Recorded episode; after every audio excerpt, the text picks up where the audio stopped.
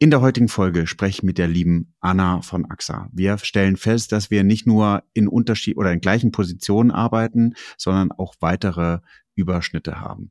Das ist eine total spannende Folge, weil wir gar nicht zu sehr auf eingehen, wie es eigentlich bei AXA ist, sondern viel mehr darüber sprechen, wie ihre Wahrnehmung ist und wie meine Wahrnehmung ist, nämlich zum Thema, wie kommt man aus der operativen Ebene in die Data Management Ebene und was heißt es dann eigentlich Neue Folgen jeden Freitag. In dieser digitalen Welt gibt es einen speziellen Faktor, der über Erfolg und Misserfolg entscheidet. Daten. Doch nur die wenigsten wissen sie für sich zu nutzen. Wer seine Kunden verstehen will, um ihnen das bieten zu können, was sie brauchen, kommt um ein professionelles Datenmanagement nicht herum.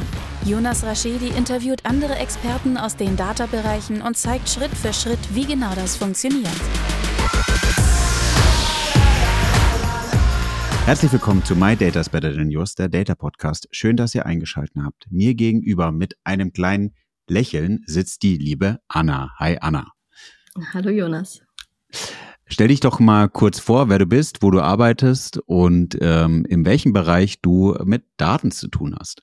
Ja, sehr gerne. Vielen Dank für die Einladung. Mein Name ist Anna-Luise Schröder und ich leite das Data Office der AXA Deutschland. AXA, das haben die meisten Zuhörer wahrscheinlich schon mal gehört oder gesehen. Wir sind eine der größten Versicherungsgruppen weltweit und ich verantworte hier in Deutschland in meiner aktuellen Funktion Themen wie Data Governance, die zentrale Datenstrategie und auch Data Culture. Das mache ich natürlich nicht alleine, sondern mit einem Team, in, in einem äh, Center of Excellence mit rund einem Dutzend Mitarbeitenden. Sehr schön. Anna, eigentlich sind das, wenn wir die Funktion vergleichen, die ich bei Funke ausübe. Es ist, ihr seid ein bisschen, bisschen größer als Funke, aber es ist die äh, gleiche Aufgabe, die wir beide innehaben. Center of Excellence, beide verantworten ähm, sozusagen das Data Office, beide haben die Verantwortung, so verstehe ich es jetzt zum Thema Strategie, Governance, Leitfäden. Bei uns hängt noch die zentrale Datenplattform mit dran, ähm, die wir mit verantworten und dann der Zusammenspiel natürlich der jeweiligen Sparten. Ich weiß nicht, ob es bei euch Sparten sind ähm, und dann noch die Guidance und ähm, auch ab und zu mal Kaffeetermine, um gemeinsam sozusagen über die Strategie zu sprechen. Ganz genau. Ja, bei uns ist der Setup so, dass wir äh, ein Teil sind von der zentralen Datenorganisation, ähm, ja. die wir seit anderthalb Jahren den Data Capability Tribe nennen. Als Tribe haben wir die Aufgabe, die Daten zentral für den Konzern äh, bereitzustellen. Und das inkludiert dann eben auch die Datenplattform. Sprich, die Kollegen aus meinem COE unterstützen hands-on dann auch zum Beispiel in der Bereitstellung von Daten für die verschiedenen Domänen, im, die wir zentral äh, bedienen. Ja. Wie muss ich mir eine Zusammenarbeit bei euch vorstellen? Das heißt, die, die, die Engineers sitzen bei euch zentral teilweise. Ähm, und auch sozusagen dein Data Office zum Thema Strategie Governance.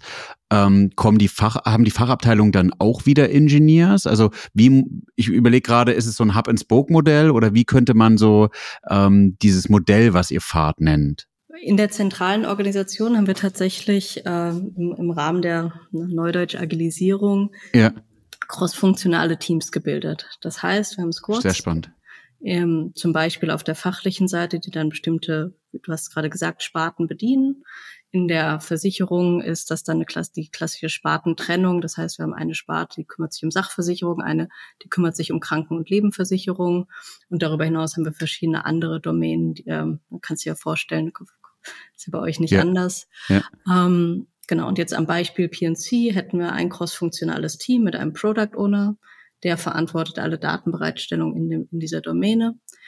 Und äh, in dessen Squad ist entsendet aus meinem COE ein Data Architect, der kümmert sich nicht nur um die operative Modellierung von Daten, sondern unterstützt seinen PO tatsächlich sehr eng auch bei der strategischen Weiterentwicklung der Informationslandschaft. Und ähm, gleichzeitig sitzen in dem Squad dann auch der Data Engineer und die äh, Fachexperten. Und das ist bei uns ganz, ganz wichtig, die einzelnen ähm, Kollegen und Kolleginnen, die tatsächlich die Datenexpertise fachlich mitbringen mit dem Modell, also ich habe lang, ist spannend, weil das ist das, was ich immer noch mal diskutiere, dass du darüber ja schaffst, was in der IT gut funktioniert hast, das Thema Agilisierung auch im Data-Bereich umzusetzen. Und damit seid ihr eigentlich schon, äh, würde ich sagen, fast best in class. Äh, so was ich nehmen würde und wo ich sehen würde, dass die Reise hingeht. Ja, also ich bin sehr stolz auf unser Setup. Ich glaube, wir haben da richtig viel ähm, auch dank äh, dieser Umwandlung, dieser Schaffung von Tribes vor anderthalb Jahren ähm, auf die Beine stellen können, was jetzt sich zeigt in der, in der Durchschlagkraft. Also wir werden tatsächlich schneller und wir können, glaube ich, auch auf die Bedürfnisse unserer Kunden heute viel besser eingehen als noch vor ein paar Jahren. Das ist ja auch mit der wichtigste Punkt, wenn man so ein Hub-and-Spoke-Modell zentral-dezentral aufbaut, dass die Zusammenarbeit, die Kultur, ja, ich spreche ja immer von Architektur, Organisation und Kultur. Ich glaube, eins der wichtigsten Punkte ist das Thema Kultur. Wie arbeitet man miteinander zusammen? Wie schnell kriegt man Themen eigentlich rein? Wie schnell kann, äh, können Engineers darauf reagieren? First Level, Second Level Support. Und da ist man eigentlich schon sehr gut agil aufgestellt, um das ähm, idealerweise abzubilden. Ja, absolut. Ich muss sagen, ich bin überzeugt von dem Modell, zumindest bei so großen und komplexen Organisationen wie unserer. Ja. Ähm, es ist aber natürlich auch eine Transformationsaufgabe. Ne? Alles rund um Kultur braucht Zeit. Also Definitiv. Also kultureller Wandel entsteht nicht über Nacht und so auch alles, was mit agilen Arbeitsformen zu tun hat. Ne? Du hattest ja ein Beispiel Richtung ähm, IT und Softwareentwicklung. Ich glaube, bei Data hast du genau diese, diesen, ne, dieses Umdenken in der Methodik Darüber hinaus hast du bei Data ja aber auch noch ganz andere Herausforderungen, zum Beispiel Datenqualität. Du hast eben nicht so viel Kontrolle über dein Produkt wie in der Softwareentwicklung. Stimmt. Und meistens bist du in der Kette dann nochmal viel mehr davon abhängig und kriegst irgendwie jetzt äh, allgemein gesprochen Shit in, Shit out, ähm, hast die Datenqualität eben nicht verantwortlich, aber bist, wenn du im Reporting hängst oder sowas, dann der Erste, der darauf angesprochen wird, dass die da Zahlen nicht stimmen. Ja. Anna, wo warst du denn vorher? Wie ist dein Werdegang, dass man äh, Leiterin äh, vom Data Office bei AXA sein oder werden darf? Ich glaube, mein Werdegang ist äh, bei weitem nicht der Standardwerdegang. Ja. Mm, also ich weiß, Jonas, du hast hier im Podcast total oft auch Quereinsteiger, ja. mit denen du das Quereinsteigen thematisierst. Ich würde sagen, das wäre bei mir ein bisschen zu weit gesprungen. Ähm, ja. Ich habe als Hintergrund das quantitative, also analytische ja. Das steckt sehr tief in meiner DNA und das sieht man auch in meinem Werdegang. Also ich habe äh, Ökonometrie studiert in den Niederlanden, habe mich dann noch fokussiert auf Quantitative Finance und dann auch erstmal bei einer Bank gearbeitet in Frankfurt im Kontext Kapitalmarkt und Anlagestrategien. Ich weiß nicht, ob es die Zuhörer interessiert. Ich kann dazu ein paar Worte sagen, aber. Ja, gerne. Also ich glaube, es ist immer interessant, weil das prägt doch uns, oder? Wie, wo wir gearbeitet haben und was, äh, was unsere Erfahrung auch mit uns macht. Ja, absolut. Also Lebensentscheidungen basieren ja doch meistens auf dem, was, was uns gefällt und was uns nicht gefällt. Ja. Und in dem Kontext bin ich sehr dankbar, dass das mein erster Job war, weil das ähm, total spannende Inhalte sind. Ne? Also die Entwicklung von Anlagestrategien in meinem Fall war über verschiedene Anlageklassen, also zum Beispiel äh, Aktien, so Klassiker oder Staatsanleihen der Bund aber auch exotischere Dinge wie Immobilien, äh, Fonds oder Währungsderivate. Und das ist so ein ganz, ganz breites Ding, also eine ganz, ganz breite Gruppe von Möglichkeiten, die man hat. Und was wir gemacht haben im Team war halt sehr stark datenbasiert, ähm, Empfehlungen zu geben, wo wir glauben, dass sich die Märkte hinentwickeln und ob jetzt zum Beispiel angesichts der aktuellen geopolitischen Unsicherheit äh, es vielleicht klüger wäre, nochmal deine, dein Geld in Staatsanleihen zu stecken statt in Aktien. Ist jetzt für dich und mich nicht ganz so relevant wie für große institutionelle Anleger. Definitiv, ja. Aber, ähm, aber ein total spannendes Feld, in dem sich, glaube ich, jetzt auch in den letzten Jahren noch sehr viel bewegt hat. Ähm, genau. Für mich war es damals ehrlicherweise, wie gesagt, ein super Start, aber dann auch nach einer Weile ähm, sozusagen mit einer etwas abflachenden Lernkurve.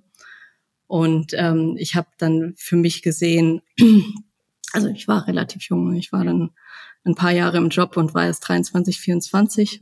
Bachelor- und Masterstudium kriege ich da ja ganz schnell durch. Und deshalb habe ich mich dann da entschieden, dass ich das nicht langfristig machen will, sondern noch was ganz anderes brauche. Auch einen Ortswechsel fairerweise. Und ich bin dann nach London und habe mich für eine Promotion in Statistik entschieden. Und das ähm, klingt jetzt vielleicht ein bisschen langweilig, aber war tatsächlich eine mega Chance, weil nach so einer 50, 60 Stunden Woche genießt man es wieder an die Uni zu gehen. und im Rahmen von der Promotion umso mehr, weil man da nicht so ein festes Curriculum unbedingt hat und äh, wirklich in ganz viele verschiedene Themen auch reinschnuppern kann. Das war schon sehr, sehr schön. Für mich zum Beispiel äh, ganz viel, also mein, mein, meine eigentliche Promotion, da ging es um Zeit rein, also alle möglichen Daten, die wir über die Zeit aufnehmen können. Das sind natürlich Finanzmarktdaten ganz spannend, aber das sind zum Beispiel auch ganz spannend EEG-Daten. Ich habe dann mit einem Prof in den USA ein Modell gebaut, um ähm, EEG-Daten zu nutzen, um Epilepsie früh zu erkennen. Okay, sehr spannend. Das ein ganz anderer Anwendungsfall, ja. aber im Grunde die gleiche Methode. Darum geht's doch auch ein bisschen, oder? Weil äh, das, du sagst eigentlich einen spannenden Punkt, Anna. Also ich bin ja ein ganz, ganz großer Freund von methodisch-analytischen Arbeiten und du kannst ja viele der Themen dann, wenn du verstehst, wie es methodisch funktioniert, ja auch auf anderes anbringen, wie du ja gerade sagst. Äh, statistische Verfahren kannst du nicht auf dem Finanzmarkt nur anbringen, sondern auch auf Gesundheitsdaten, auf andere Daten. Und wenn du die Art und Weise verstehst, ist es eigentlich wunderbar, das zu nutzen. Ja, ganz genau. Kleine Superpower. So, ich höre dir ganz gespannt zu, was, was, was ist nach dem, nach dem äh, äh, Doktor sein oder werden passiert. Ich bin eingetaucht in den Data Science Jobmarkt in London, ja. also wahrscheinlich einer der besten Orte, um das Thema zu verfolgen. Sag mal, warum? Das ist, das ist jetzt spannend. Warum, warum, also, vielleicht hören welche zu und sagen, jetzt muss ich auch nach London. Ja, ich muss dazu sagen, ich habe ja nicht den direkten Vergleich. Ne? Also ich ja. war jetzt nicht in, in Deutschland im Data Science Kontext unterwegs bisher. Ähm, deshalb möchte ich nicht, nicht urteilen. Aber was ich im Kontext London geliebt habe, ist die Vielfalt. Du hast unglaublich viele Geschäftsmodelle und entsprechend unglaublich viele Möglichkeiten, Mehrwert aus Daten zu heben.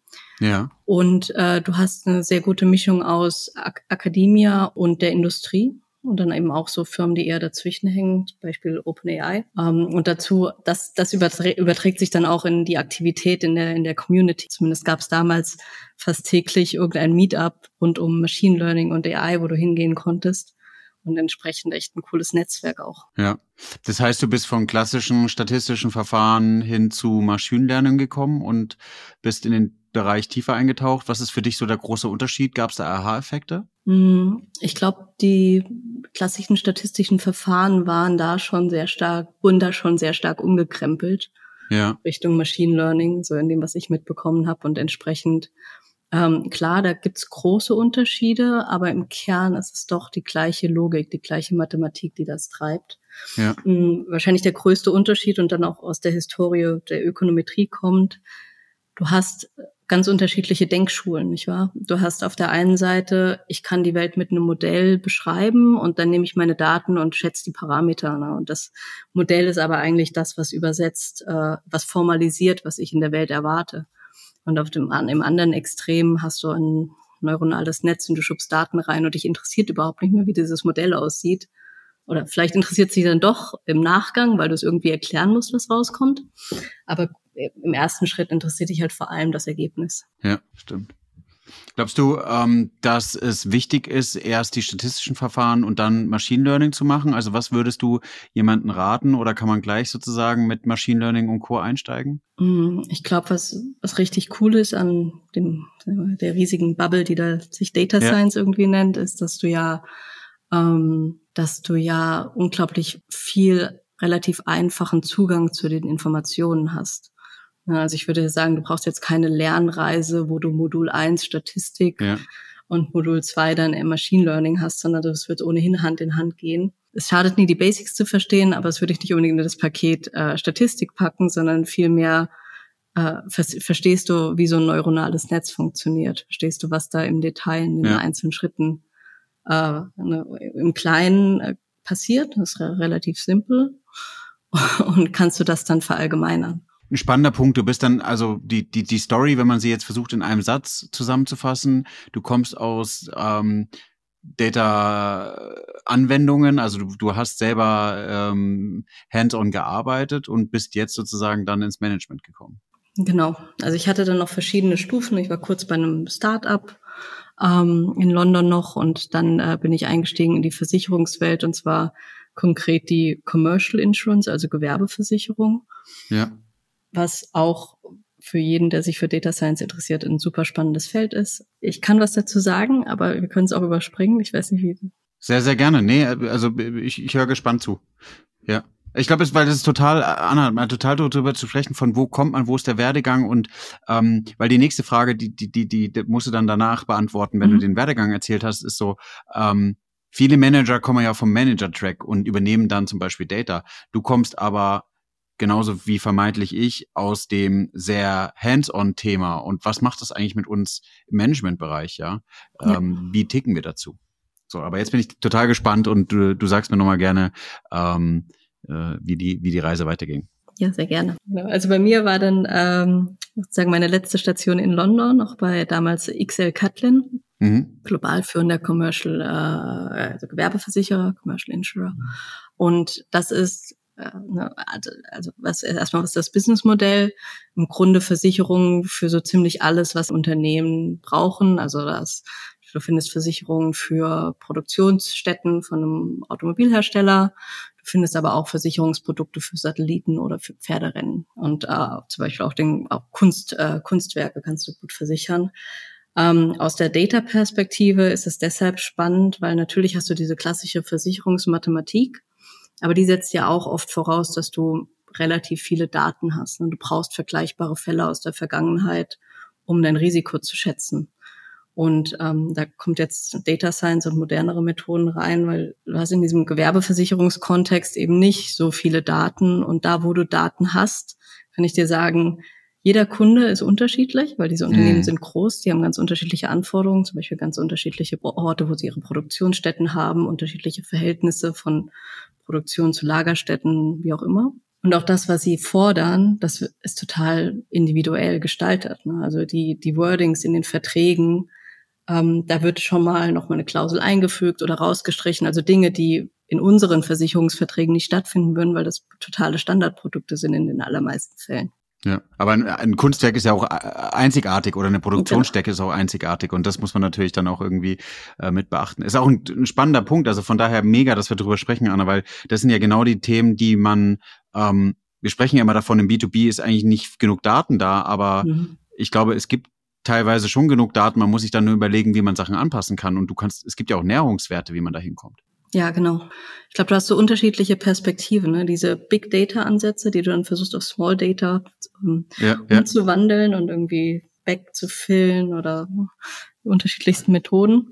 Du hast aber auch ja jede Menge smarte Ansätze. Jetzt komme ich wieder mit dem Statistikhut rein, zum Beispiel aus dieser Bayesian-Denke also diese, diese Theorie des Lernens. Ich brauche gar nicht mein n gleich 30 oder n gleich 3 Millionen, sondern es reicht eigentlich schon, wenn ich ein paar Beobachtungen habe und eine Idee davon, wie die Welt funktioniert.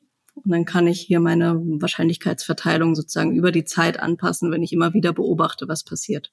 Ja. Und ähm, diese, diese Art der Logik hilft dir, weil du dadurch auch nicht mehr eine große flache Tabelle brauchst mit Millionen Datensätzen, sondern weil du dadurch dein Modell in unterschiedliche Komponenten ziehen kannst.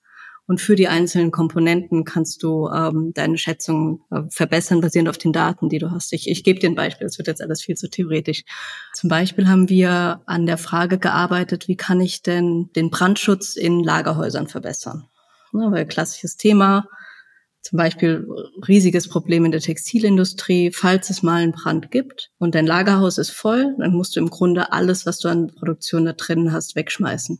Ja, und das wird teuer. Und das wird richtig teuer. Ja. Und davon hast du dann als auf der Versichererseite siehst du so ein paar Fälle alle paar Jahre.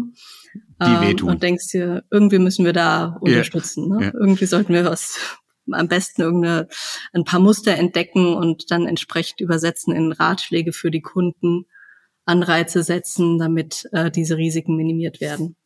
Und äh, dann hast du eben aus der Versichererseite, du hast Experten, die, die sind 20 Jahre dabei, die haben halt nicht nur zwei Brände in Lagerhäusern gesehen, sondern vielleicht ein paar Dutzend. Und die haben sich vor allem in jedem dieser Fälle das sehr genau anschauen können. Das ist deren Job, mhm. zu verstehen, was genau ist da passiert. Und dann hast du externe Daten. Zum Beispiel, es gibt kurioserweise, es gibt ähm, Daten äh, aus den USA war das, glaube ich, Daten dazu, äh, wie hoch die Brandgefahr ist als Funktion von deinem Leuchtmodul. Also hast du dann noch in deiner Lagerhalle Halogenleuchten oder bist du auf LED? Okay, spannend, ja spannend, ja, also kurios für dich. Ja, yeah, yeah, aber, aber, aber, aber ja, sozusagen, äh, an was man alles denken muss und welche Faktoren man ja. eigentlich mit einberechnen muss, ja. Genau, und ja, im Idealfall hast du halt schon die richtigen Fachexperten dabei, die dir sagen können, dass das und das ist wichtig und der Rest ist vielleicht nicht mehr so wichtig, ja. weil sonst äh, gehst du viel zu viel in die Details. Ja. Mm, genau, aber im Grunde, was wir gemacht haben, also long story short, Wir haben auch den Ansatz von generativen Modellen gewählt, was in aller Munde ist, sage ich mal, rund um äh, ChatGPT. Und ähm, aber unsere generativen Modelle waren expliziter. Die haben schon irgendwie eine Idee gehabt davon, wie die Welt funktioniert. Diese, diese Idee hatten sie eben aus der Expertise unserer Kollegen heraus. Und das, die haben wir formalisiert, konnten dann das mit Daten unterstützen und ähm, genau und daraus dann eben eine Wahrscheinlichkeit ab, ableiten, dass du unter bestimmten Umständen mit deinen Halogenlampen eine höhere, ein höheres Risiko hast. Ja. Ich finde es nochmal einen guten Punkt und da würde ich mal gerne deine persönliche Meinung hören. Und das ist ja auch wieder ein Beispiel dafür, uns den, den Data-Leuten wird ja immer überstellt, wir sind zu weit weg von der Praxis. Aber sowas ist ja wieder ein Top-Beispiel, dass wir eigentlich super eng mit der Praxis zusammenarbeiten können. Und wenn, die pra wenn die Praxis uns hilft, zu verstehen, also wenn wir die Experten mit aufnehmen, dann ist ja, wir gehen mit Methoden an Probleme ran. Wir, wir sind ja nicht die Besserwisser, wie es manchmal rüberkommt, sondern wir müssen einfach von den Experten lernen, wie es funktioniert. Und dann können wir helfen, das in einer großen Weise, Art und Weise zu skalieren. Ja. Deswegen ist ja eins der wichtigsten Punkte, ähm, ich glaube, das ist dein Job und mein Job in, in großen Organisationen, dieser Übersetzer zu sein, ja, also diese, diese, äh, können wir jetzt von mir aus Brücke oder sonst was als Analogie nehmen, aber das ist ja mit der wichtigste Punkt, darüber zu sprechen, hey, wie können wir gemeinschaftlich besser zusammenarbeiten? Bleib dran. Ganz kurze Werbung. Eine kleine persönliche Bitte an dich, liebe Hörer und liebe Hörerin. Und zwar möchte ich meinen Podcast stetig verbessern und an eure Wünsche anpassen. Deswegen gibt es jetzt eine kleine Umfrage und zwar findest du den als ersten Link in den Show Notes.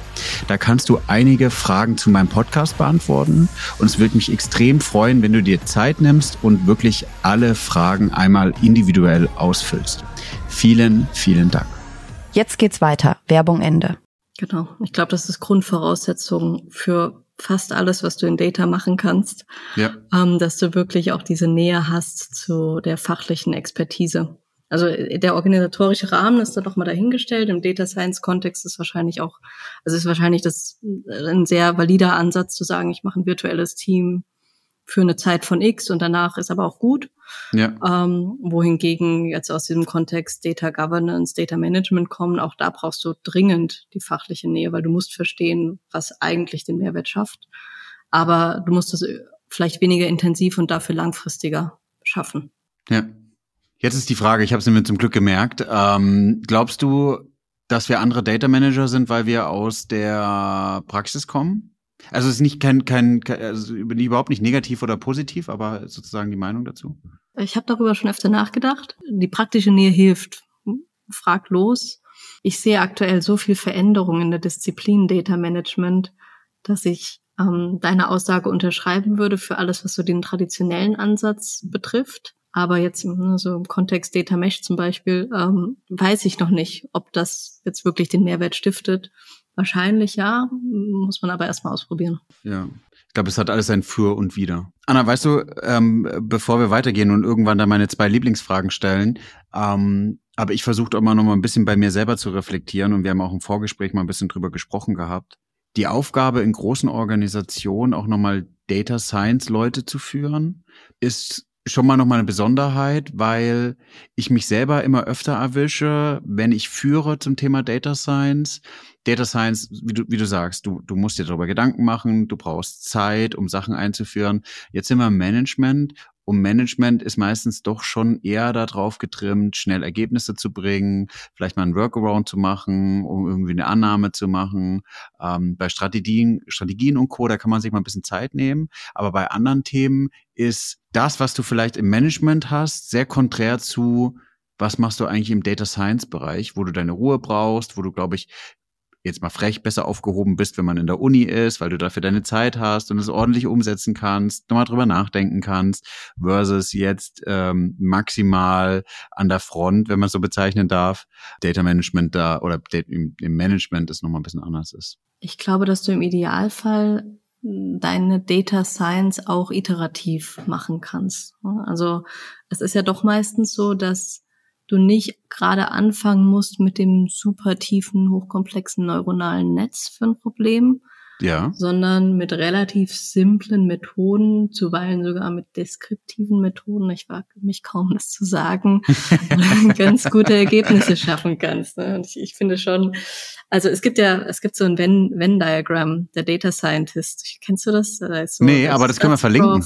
Das müssen wir verlinken. Ja, yeah, okay, cool. sehr spannend. Ja. Weil da hast du wirklich dieses Spektrum vom Statistikprofessor über den Hacker bis hin ja. zum Vertriebler, Sales Guy.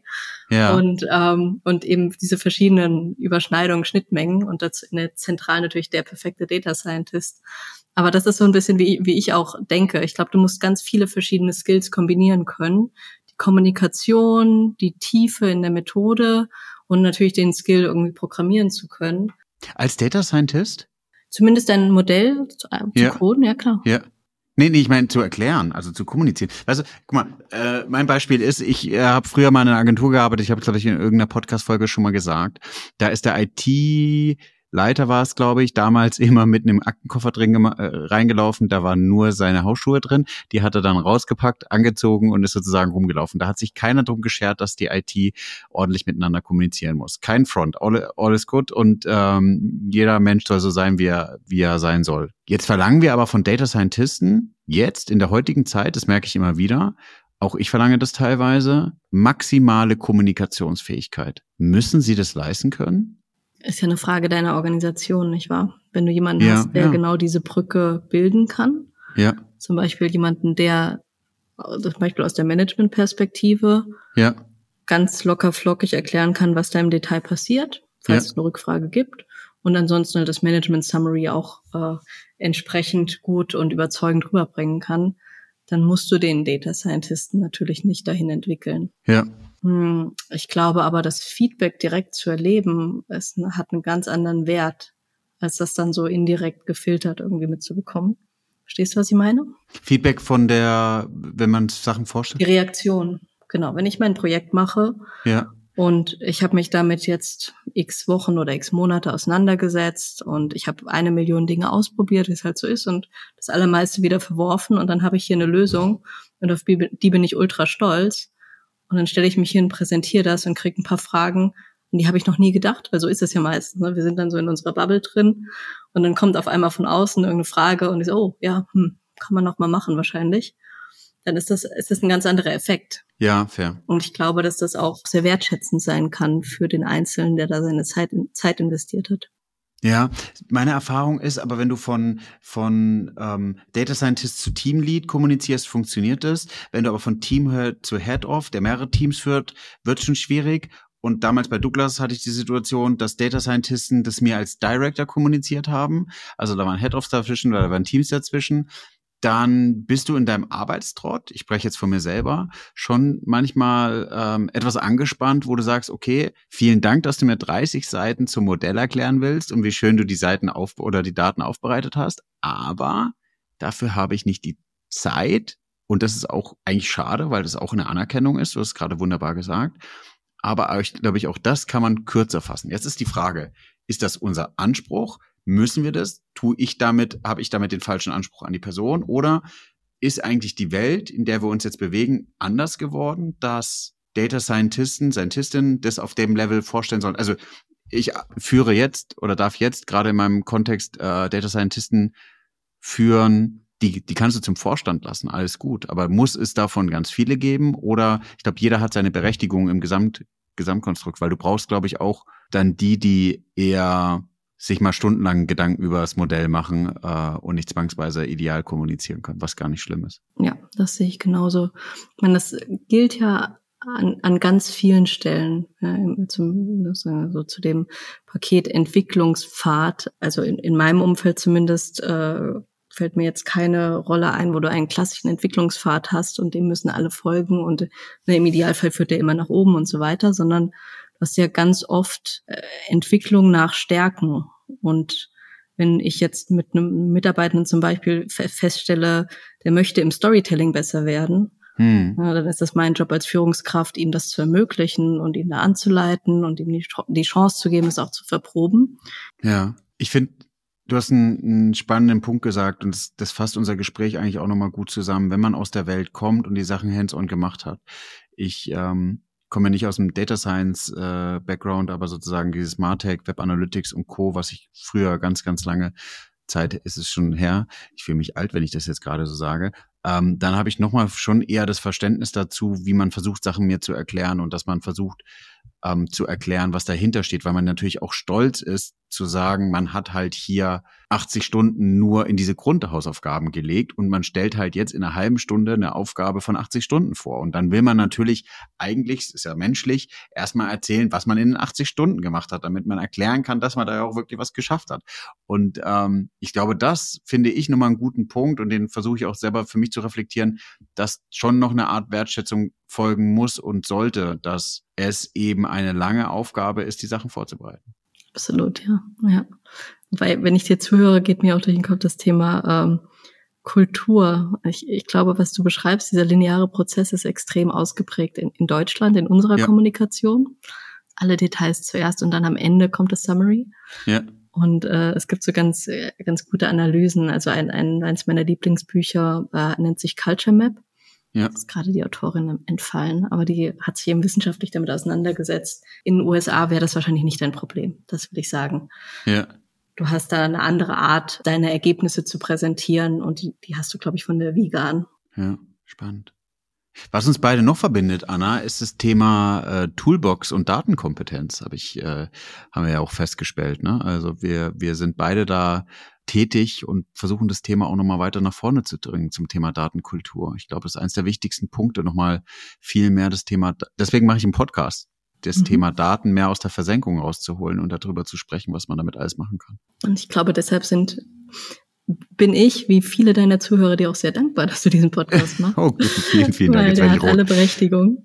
Ähm, genau. Ich glaube, die Toolbox Datenkompetenz, die richtet sich ja an die, an den sozusagen ähm, leicht vorgebildeten Data Citizens. Ja. Und ich finde auch, das ist eine super, das ist eine super Initiative, die halt wirklich in der, in der Breite auch das Thema zugänglicher machen will. Cool. Ähm, Anna, jetzt sind wir so schön im Flow. Wir müssen aber natürlich auch ein bisschen auf die Zeit achten. Deswegen würde ich, bevor die Nutzer auf jeden Fall mal die App rausholen, im Spotify oder Apple Podcast den Podcast bewerten oder ihn abonnieren, wenn sie das noch nicht getan haben, ähm, die Chance nutzen, dir die zwei Fragen zu stellen. Was macht die Anna denn noch privat mit Daten, wenn sie was mit Daten macht? Und wie würdest du dein Data Game mit einem Filmtitel oder Serientitel bezeichnen? Ja, beides sehr gute Fragen zum Reflektieren. Ein Thema privat mit Daten äh, habe ich mich, ich glaube, ich, glaub, ich habe mich heute schon geoutet. Ne? Ich bin doch recht nerdy unterwegs und ähm, Daten sind ziemlich überall in meinem Leben. Also zum Beispiel ähm, ein Gebiet, was mich aktuell sehr interessiert, ist die Frage Nachhaltigkeit bei der Nutzung von Data und Analytics. Also gerade jetzt mit den großen KI-basierten Modellen am Markt es stellt sich die Frage immer lauter, wie viel Nutzen bringt es und wie viel kostet es sich, nicht nur in Euro, sondern auch in Emissionen. Ja. Und äh, ja, ganz praktisch sozusagen ein verwandtes Thema, ähm, steuere ich Daten selbst bei zu einem Open Knowledge Foundation Projekt ähm, zum Thema Feinstaub. Das hieß früher ähm, Luft, Luftsensor.info. Das heißt, glaube ich, heute anders, aber ich würde auch gerne der, äh, das Projekt hier verlinken, wenn ich darf. Sehr gerne. Das ist nämlich richtig cool. Da kann man online auch schauen, wie sich vor allem in Deutschland, wo die Dichte schon relativ hoch ist, wie sich das Thema äh, Feinstaub entwickelt über die Zeit. Ja. Anderes Beispiel, also ne, als, als junge Mutter und ehemalige Forscherin beschäftige ich mich viel auch mit der Datenlage und der Studienlage bei Themen rund um Kind und auch schon Schwangerschaft. Also zum Beispiel ähm, die Frage Do's und Don'ts in der Ernährung während der Schwangerschaft hat mich sehr beschäftigt. Da gibt's ja auch einiges an Daten, die du verwenden kannst, nur die wir in der allgemein selten anschauen. Ja. Und äh, auch bei der Frage jetzt ne, Kind und Entwicklung, wie entwickelt sich das Gehirn, wie, ne, was passiert beim Schlafen. Und auch da gibt's wahnsinnig viel an Studien, die man sich reinziehen kann, wenn man Lust hat. Oder Metastudien, die man sich anschauen kann, wenn man Zeit sparen will. Ja. Ähm, aber das sind also paar Beispiele. Im Grunde sind sehr viele meiner Entscheidungen im Alltag und Handlungen im Alltag datenbasiert. Sehr schön, spannend. Ja, Filmtitel. Ich fand es sehr schwer, einen existierenden Titel zu finden, der es wirklich ja. gut beschreibt. Ich habe mich entschieden jetzt für Illusion of Knowledge, also Wissensillusion. Ist dir das schon mal begegnet? Nee, müsste ich über, mein Kopf rattert gerade schon, aber schieß los. Also den, den Film gibt's noch nicht, hoffentlich kommt er bald. Ja. Ähm, es geht im Grunde, also im, im, Kern beschreibt es einen kognitiven Bias, also die Tendenz von dir und von mir, ja. dass wir tatsächlich unser eigenes Wissen überschätzen. Also wenn du, Jonas, mich jetzt fragst, Anna, weißt du, wie ein, äh, wie ein Reißverschluss funktioniert? Ja. Und dann nicke ich wahrscheinlich und dann ja. fragst du nach, dann erklär mal, zeig mal, so im Detail, keine Chance. Verstanden, ja. Weil wir denken, dass wir Sachen verstehen. Und ich glaube, im Kontext Data begleitet uns das fast täglich. Und ich sehe es als deine und meine Aufgabe, diesen, mit diesem Bias aufzuräumen. Ja, sehr spannender Punkt. Wenn wir mit unseren Kunden intern sprechen. Wir, glauben immer, dass unsere Daten beschreiben, was äh, die Realität ist. Ne? Wir glauben, dass mehr Daten immer besser sind. Und am Ende, keine Ahnung, es stellt sich dann raus, dass da ein Fehler war in den Daten und oder wir zufällig irgendwo eine Korrelation finden, obwohl es eigentlich gar keinen wirklichen Zusammenhang gibt. Dann sind wir wieder bei dem Thema Toolbox Datenkompetenz, ne? Data Culture und Data Literacy. Wir müssen wirklich lernen, dass man mit Daten, also dass man Daten nutzen sollte und auch immer verstehen muss, wo, wo die Grenze ist. Ja, ja. Vielen, vielen Dank. Ja, sehr gerne. Also sehr, sehr spannend. Äh, mein Kopf rattert schon, deswegen warst du still. Ähm, ein spannender, spannender Punkt. Vielen, vielen Dank, äh, liebe Anna, für die Folge. Total spannend. Ich nehme das Thema auf jeden Fall nochmal mit und äh, muss jetzt mal mir Gedanken darüber machen, ob es noch mehr Punkte gibt wie den Reißverschluss, den ich noch nicht ganz im Detail verstehe. ähm, und das ganze Thema Bias ist eins der wichtigsten Punkte. Herzlichen Dank. Im Idealfall lässt sich ein Film draus machen. Ja, im, darüber könnte man jetzt mal Gedanken machen. Wir könnten noch mal drüber sprechen, ob wir irgendwie mit ChatGPT und Co. irgendwie da schon schaffen, eine gewisse Form zu kreieren. Nice, nice. Ja, das klingt auch nach einem Plan. Ich danke dir, Jonas. Das war sehr, sehr anregend. Danke.